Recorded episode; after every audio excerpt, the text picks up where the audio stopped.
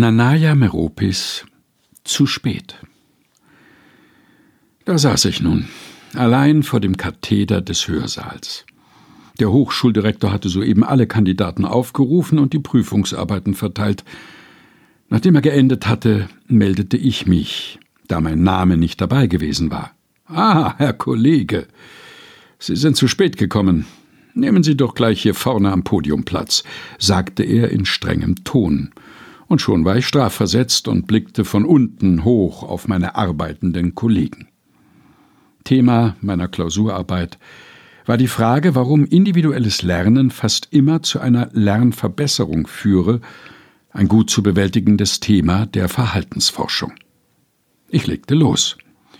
Und meine Sätze flossen nur so ineinander, ich beschrieb meine momentane Rolle als Außenseiter, der durch eine individuelle Strafe zu einer neuen gewinnbringenden Arbeitssituation gelangte, die sich letztlich auch in einer ausgezeichneten Beurteilung niederschlagen sollte. Vielleicht machte mich dieser damalige Erfolg zu leichtsinnig und hätte Jahre später nachhaltige Folgen mit sich bringen können. Ich hatte damals zweifellos Stress, dem Abholen einiger Verwandter folgte noch ein Friseurbesuch, dann hetzte ich zum Standesamt, nicht wissend, dass neben meinen Eltern, Schwiegereltern und meiner zukünftigen Frau auch mein Trauzeuge überpünktlich angekommen war. Der Standesbeamte sagte, an meinen Trauzeugen gerichtet, also beginnen wir. Sind Sie der Bräutigam? Da schlug die Uhr elf und ich betrat den Vorraum des Saals. Das war noch einmal knapp ausgegangen.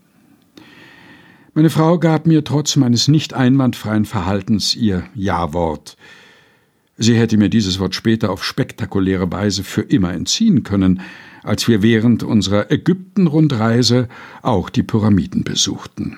Ein Foto auf dem Kamel war damals nahezu Pflicht. Alles verlief auch vorzüglich. Allerdings vergaß ich die Worte des Reiseleiters. Pünktlich in 15 Minuten ist Weiterfahrt. Da saß ich also auf dem Kamel. Der Treiber machte ein wunderschönes Foto.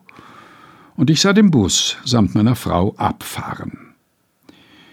Wäre er nicht 200 Meter weiter wieder stehen geblieben, hätte sich vieles in meinem Leben völlig anders entwickelt.